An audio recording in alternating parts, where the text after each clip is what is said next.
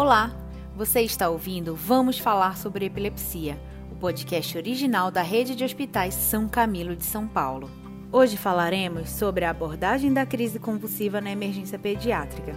Para discorrer sobre o assunto, receberemos o neurofisiologista Dr. André Frois e a neuropediatra doutora Paula Giruto. Oi, pessoal, tudo bem? Estamos de volta com mais um episódio do nosso podcast Vamos Falar de Epilepsia. Hoje nós vamos falar de um tema também muito importante que a gente está abordando e é sobre a crise convulsiva na emergência pediátrica.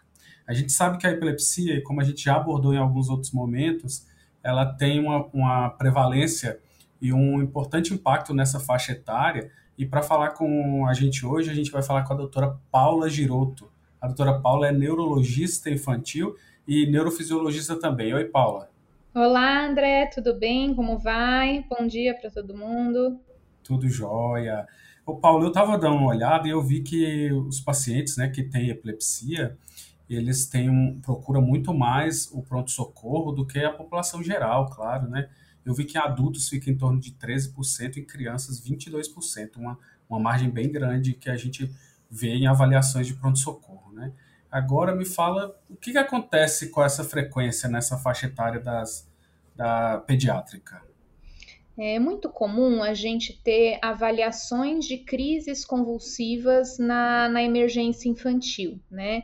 Então, um, as epilepsias infantis, elas são bem prevalentes, e a, o, a principal faixa etária que a gente tem de crianças tendo crises convulsivas que irão abrir uma epilepsia mais para frente é aí cerca de um ano de vida.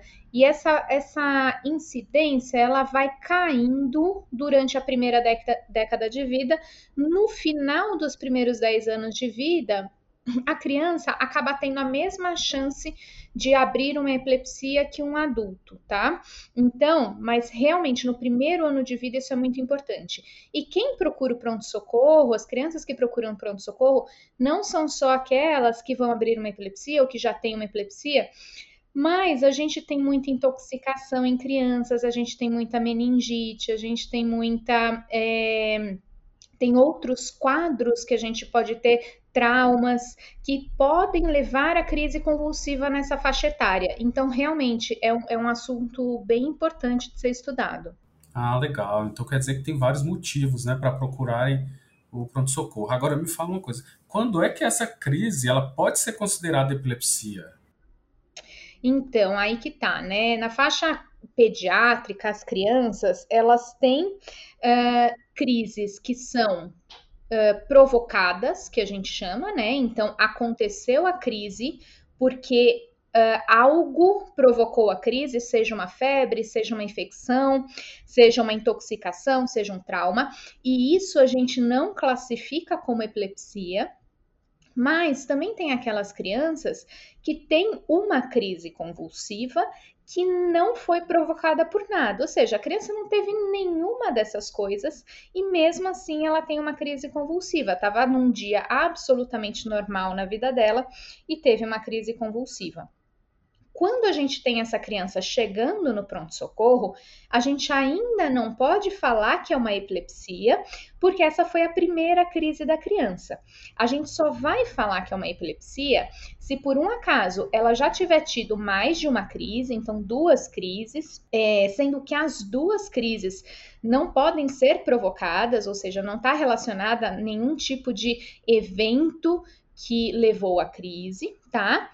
Ou se a gente tem uma crise convulsiva só dessa criança, se ela tiver algum uh, outro achado que faça a gente pensar que ela tem uma doença de base que leva a uma propensão maior à crise. Por exemplo, se é uma criança que foi uma criança prematura e evoluiu com uma paralisia cerebral, por exemplo.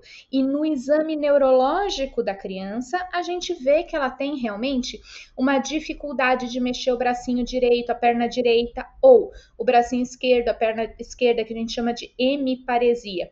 Essa criança tem um exame neurológico alterado e a gente imagina que uh, ela tenha uma correlação, né? Esse exame neurológico alterado tenha correlação com alguma lesão que tem no cérebro dela, que pode predispor ela a ter epilepsia. Então, se ela tem uma crise mais um exame neurológico alterado, a gente entende que a gente já consegue chamar esse episódio de epilepsia, tá?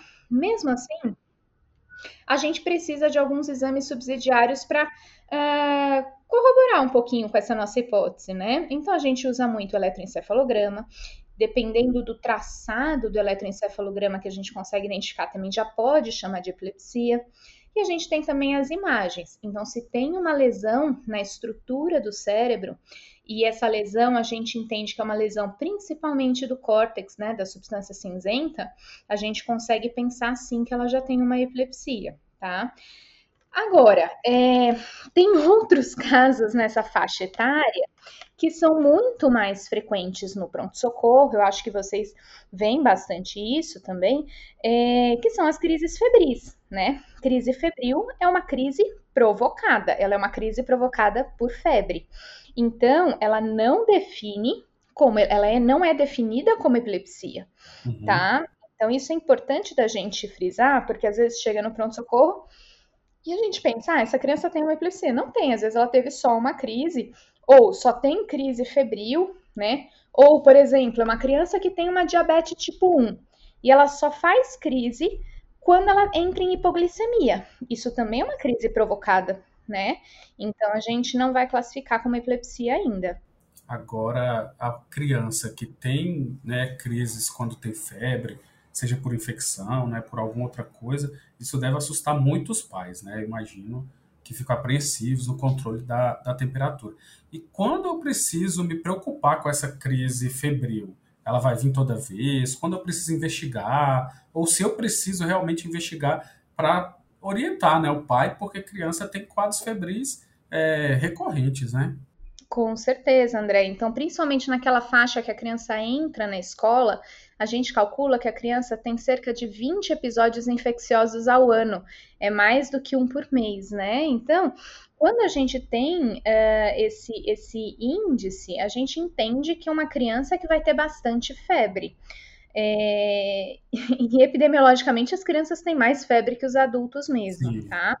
Então, geralmente os pais ficam muito assustados quando vem uma crise, trazem a criança para o pronto-socorro, claro, e a gente tem que começar uma investigação, e aí dependendo da idade, né? Então, quando a criança é muito pequenininha, antes dos seis meses, não é comum ela ter uma crise febril. A crise febril, ela tem uma incidência maior, ou seja, ela acontece mais vezes entre os seis meses da criança e os três anos de vida.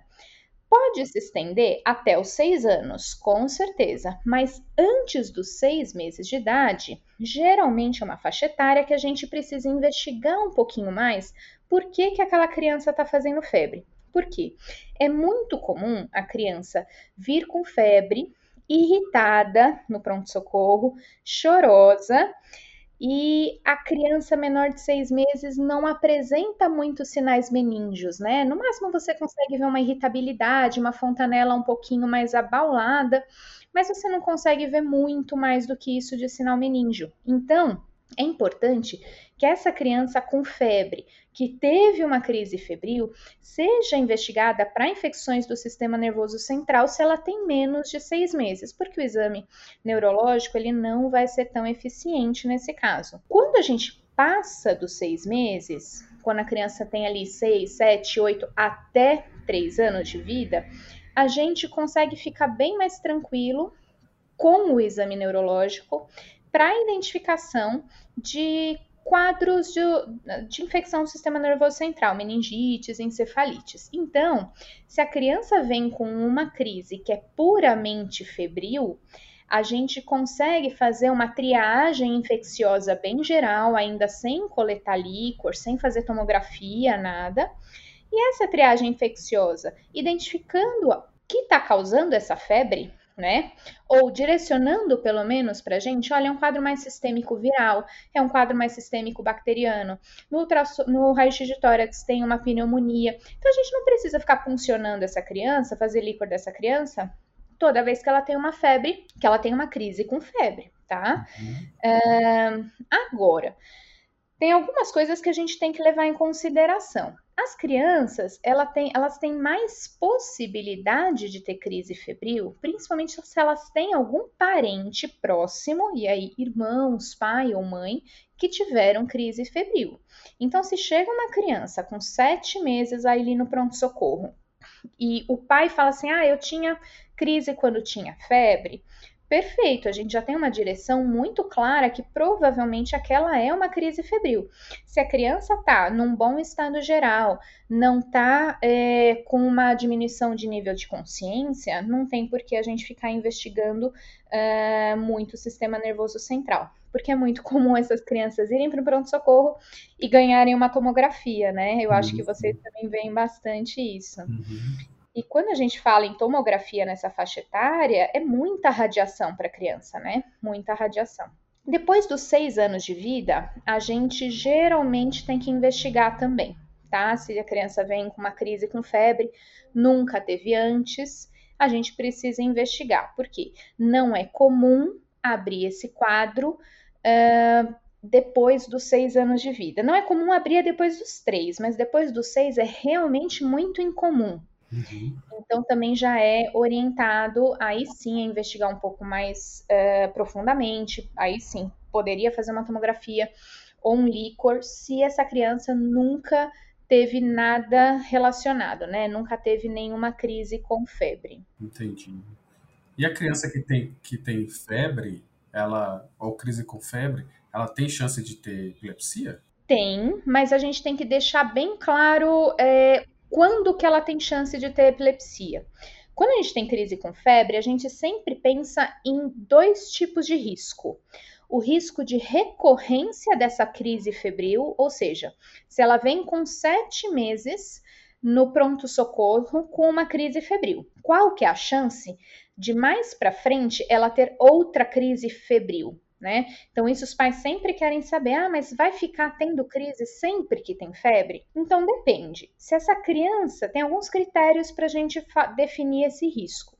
Se a criança teve a primeira crise febril com menos de um ano e meio de idade, ou seja, com menos de 18 meses, sim, ela tem mais chance de repetir essa crise febril. Se ela teve crise febril e o pai ou a mãe ou um irmão teve crise febril na infância, sim, ela também tem mais chance de ter crise febril, né?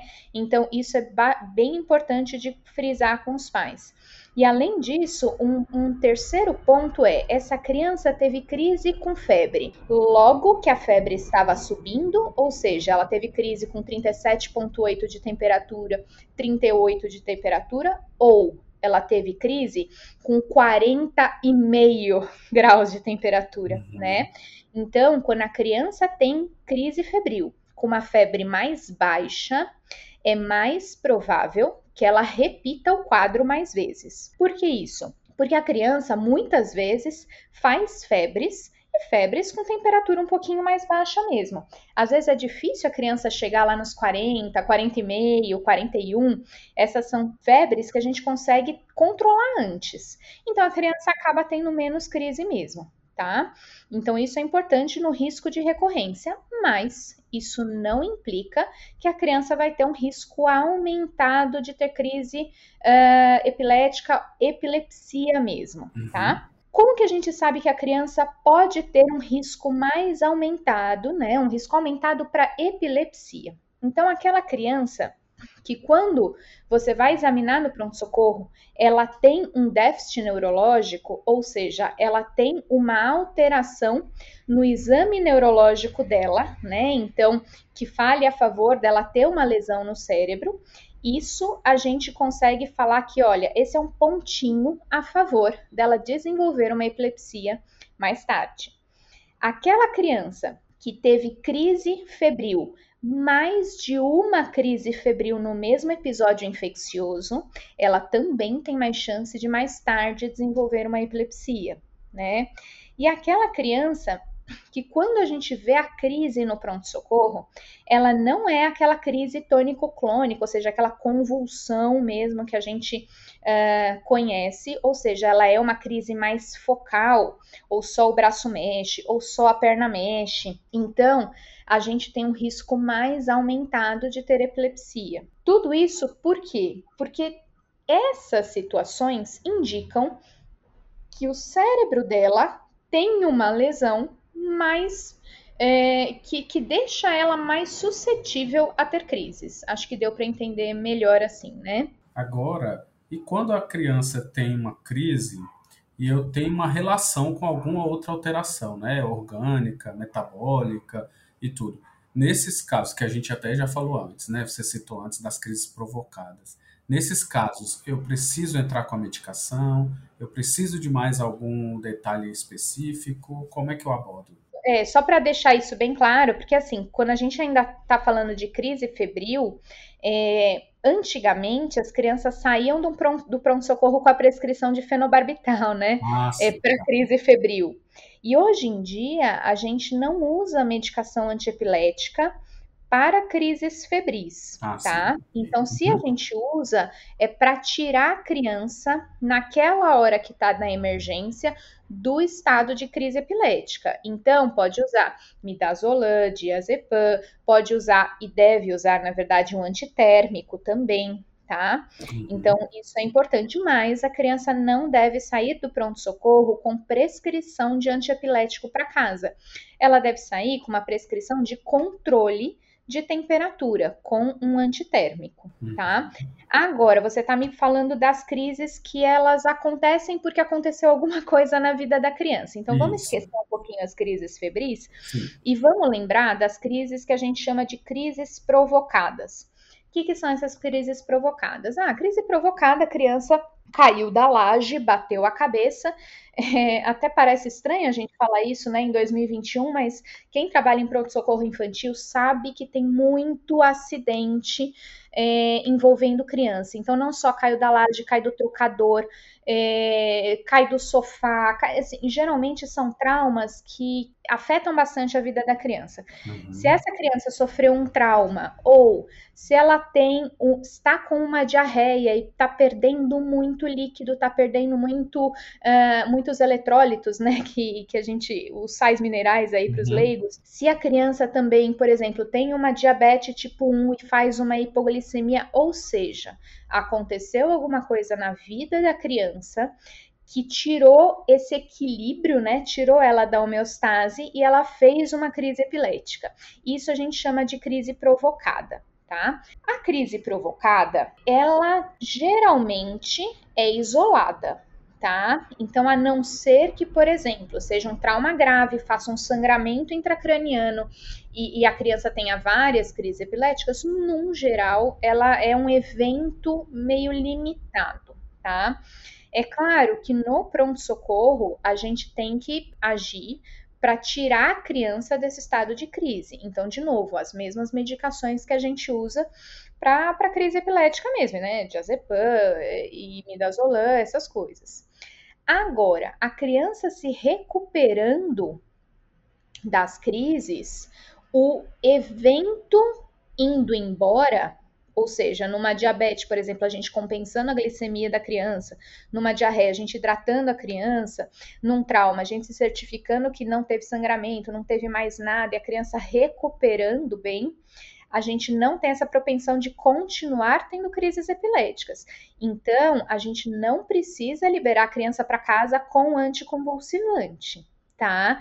E isso precisa também ficar muito claro, porque às vezes a criança acaba sendo liberada para casa com alguma medicação, fica fazendo uso, não procura o neuro e o pediatra fica repetindo a receita e ninguém sabe nem nunca por que, que ela está tomando o anticonvulsivante, sendo que ela não tem maior propensão a ter crises epiléticas. Tá? Isso é, é bem interessante. E investigar esse caso, a gente investiga quando a gente não tem certeza da, da origem dessa crise, né? Então, por exemplo, teve um trauma, bateu a cabeça, teve uma crise, ok, preciso ver se essa criança não está sangrando, né? Se ela não tem um sangramento intracraniano. Então, é claro que a gente vai direcionar essa criança para uma tomografia. É, ou a criança chegou no pronto-socorro, tá com uma alteração de nível de consciência. Alguém mediu uma febre há dois dias atrás, mas agora ela não tá com febre.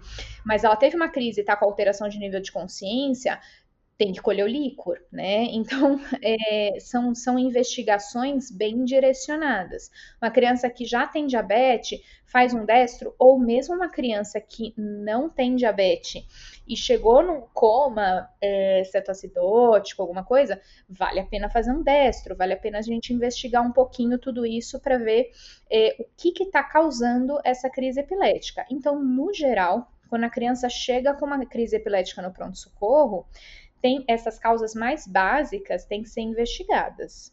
Agora, quando é, a mãe né, leva a criança, normalmente, para investigar uma crise ou para relatar que houve uma crise e não tem nenhum fator é, associado, pelo menos identificável. Como é que eu, que eu sigo com essas crianças? Tá.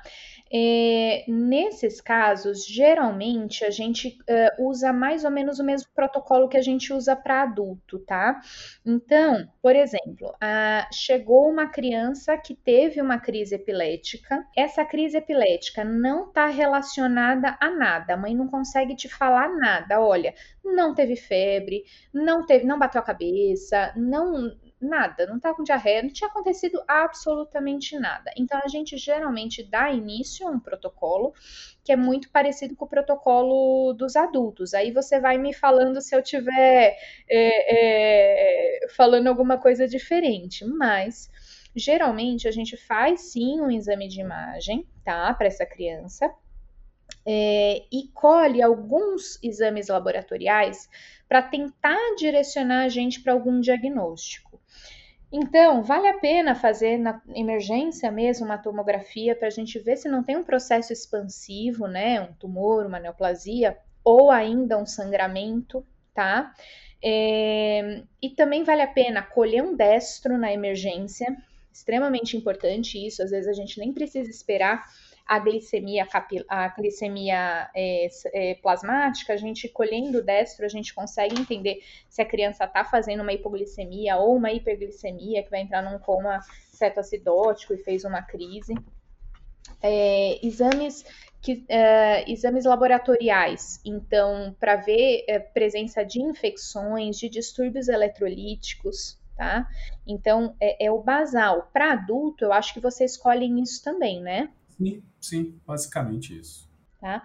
E agora sim, é, fica sempre aquela dúvida: faço líquor ou não faço líquor, né? Se a criança tem qualquer alteração de nível de consciência, ou história de febre, ou uma, uma é, indicação nos exames que tem uma, um processo é, inflamatório aí, uh, infeccioso viral ou bacteriano, mas sem uma definição do foco, aí nesses casos a gente colhe o líquor sim, tá? É, nessas, né, uma criança mais velha é mais fácil, porque a gente consegue ver sinal meníngeo, né, muitas vezes. É, criança um pouquinho mais nova é um pouquinho mais difícil mesmo. Outra coisa importantíssima, né, que a gente esquece de falar, intoxicação. Isso. Em adulto, a gente pensa em intoxicação por álcool e drogas. Em criança, a gente pensa em intoxicação por produtos de limpeza, né? por coisas que são é, mais do dia a dia da criança, por medicamentos que ela pega na, numa farmacinha da mãe, né? no, no armário da mãe.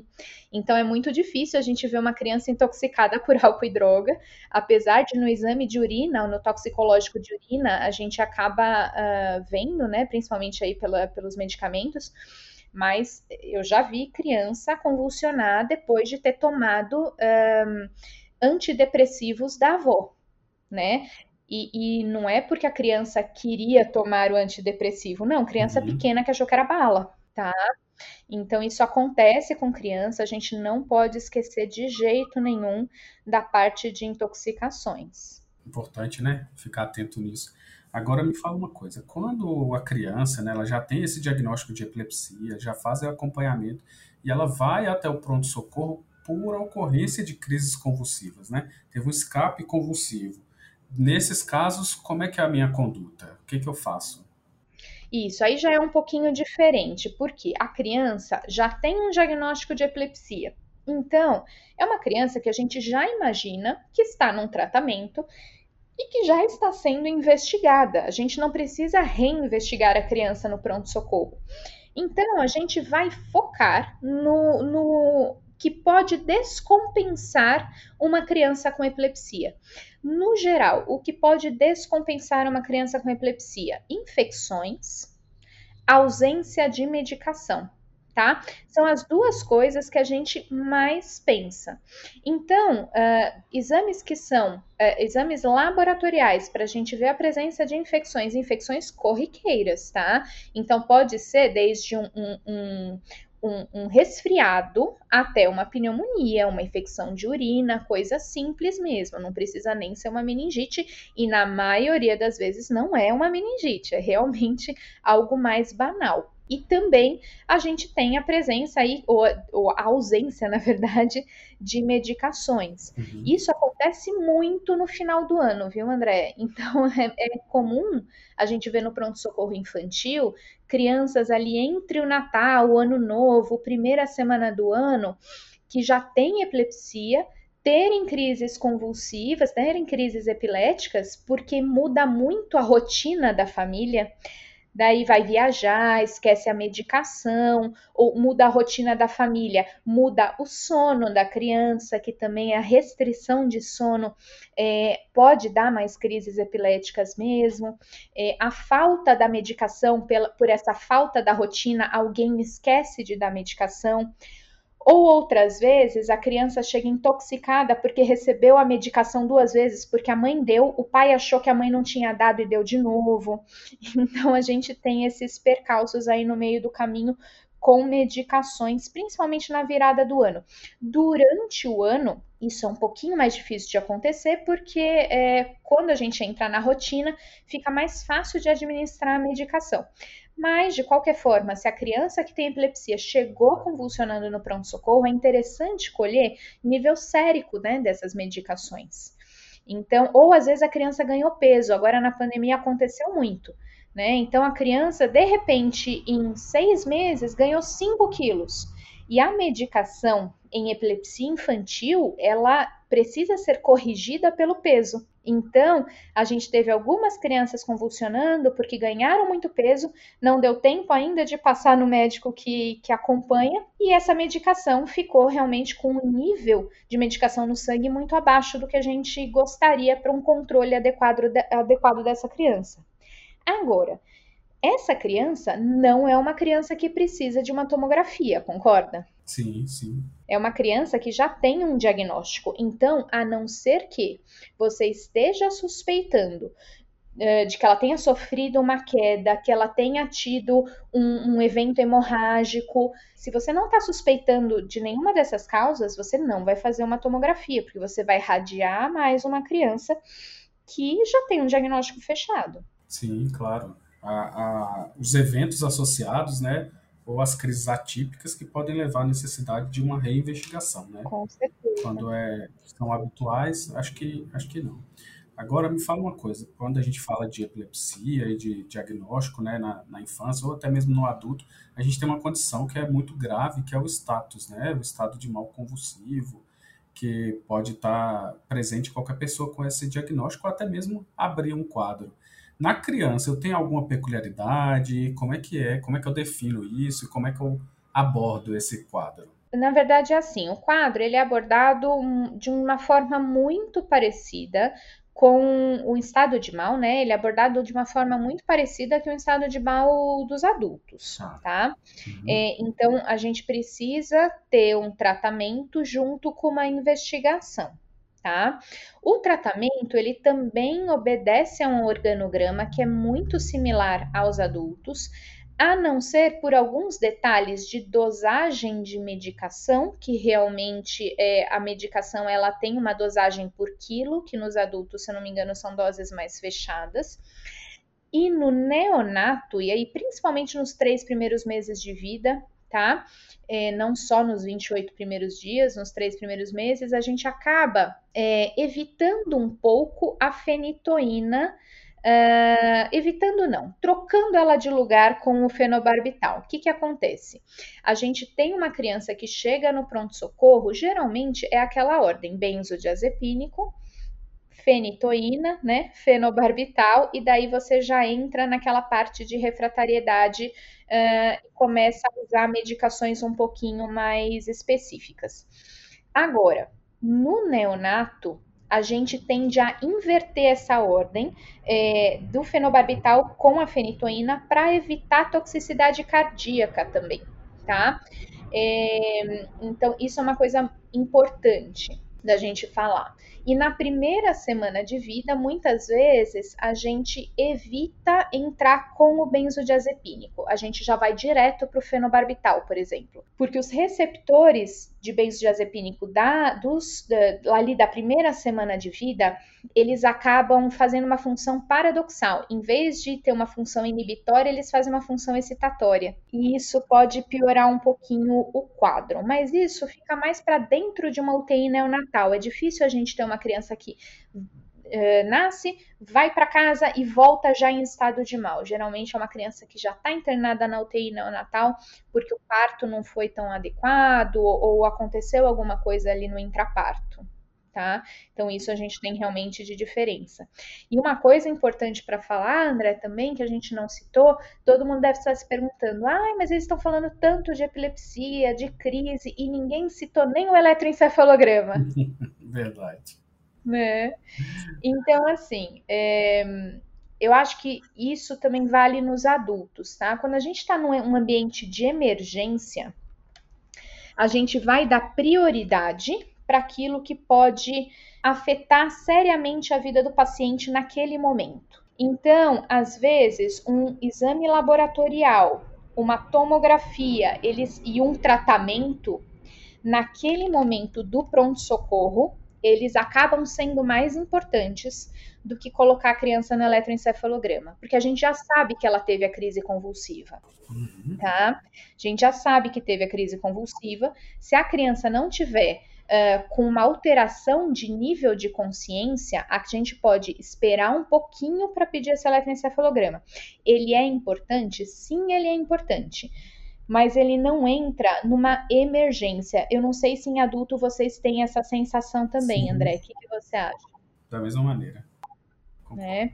Uhum. Então, é, quando a gente tem uma situação controlada, ou seja, a criança já não está mais tendo crise, a gente excluiu as causas que podem a, afetar drasticamente a vida da criança, a gente sim pode gastar o nosso tempo pedindo para vir o eletroencefalo, fazendo eletroencefalo de uma hora até seis horas ou até 12 horas, como for mais adequado para monitorizar aquela criança e conseguir entender um pouquinho mais da epilepsia. Mas, se não der para fazer no pronto-socorro, o neurologista que vai acompanhar essa criança vai pedir de uma forma ambulatorial mais tranquila, né?